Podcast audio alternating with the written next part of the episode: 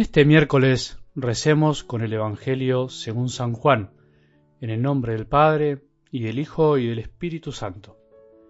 Jesús exclamó, El que cree en mí en realidad no cree en mí, sino en aquel que me envió, y el que me ve, ve al que me envió.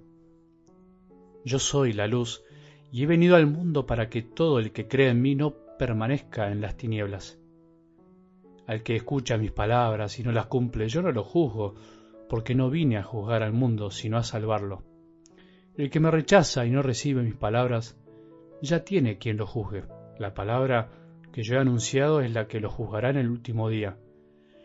Porque yo no hablé por mí mismo, el Padre que me ha enviado me ordenó lo que debía decir y anunciar. Y yo sé que su mandato es vida eterna. Las palabras que digo, las digo como el Padre me lo ordenó. Palabra del Señor.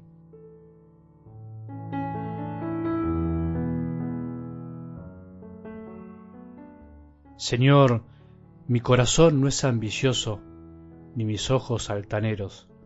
No pretendo grandezas que superen mi capacidad, sino que acallo y modero mis deseos como un niño en brazos de su madre.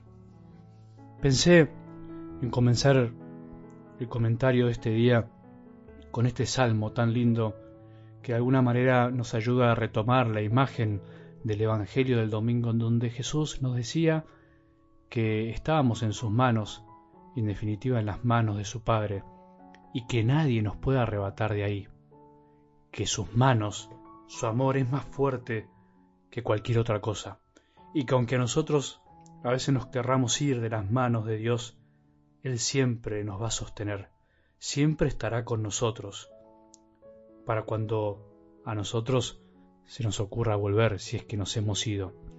Por eso tenemos que poner siempre el acento en el amor de Dios, que es más grande que todo lo que podamos imaginar, y que de alguna manera con la imagen del niño en brazos de su madre nos ayuda a comprenderlo.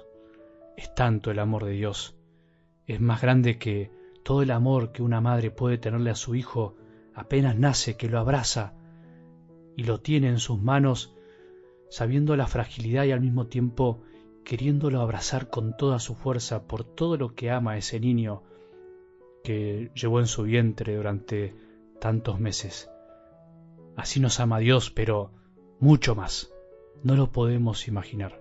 Estamos en las manos del Padre siempre desde algo del Evangelio de hoy podemos retomar esta frase tan fuerte. El que cree en mí en realidad no cree en mí, sino en aquel que me envió. Y el que me ve, ve al que me envió. Es interesante volver a escuchar estas palabras de Jesús y pensar qué es lo que nos quiere decir. Es interesante porque ni siquiera Jesús se pone como centro a sí mismo. Él quiere que creamos en Él, que confiemos en Él, pero para que creamos en el Padre, para que confiemos en que Dios es Padre. Él es el enviado del Padre, con sus palabras y su vida nos quiere mostrar lo que el Padre tiene para decirnos a todos. Por eso nuestra fe es, como se dice teológicamente, cristocéntrica. Creemos en Cristo, pero al mismo tiempo es fe que nos remite, nos lleva al Padre. Creemos en Jesús y Jesús nos muestra al Padre. Él es la imagen del Dios invisible, Él es el rostro del Padre.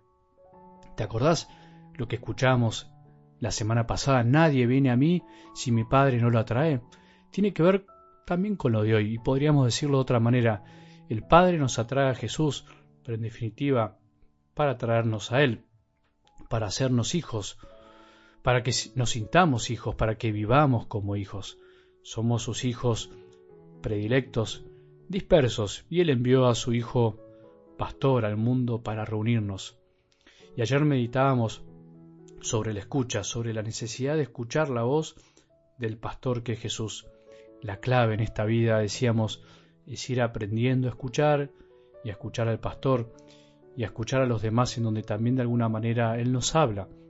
El que no sabe escuchar, humanamente hablando, no sabe amar, porque no sabe detenerse, no sabe frenar un poco para reflexionar, no sabe mirar a los ojos a los otros, no sabe dejar de hablar un poco para dar tiempo a los demás, no sabe lo que es esperar, no sabe de paciencia, no sabe lo que es olvidarse de sí mismo por un momento, no sabe lo que es cargar con dolores ajenos, no sabe sufrir por amor a los otros. El que no escucha, decíamos, no ama bien y solo ama en profundidad el que escucha mucho más de lo que pretende hablar.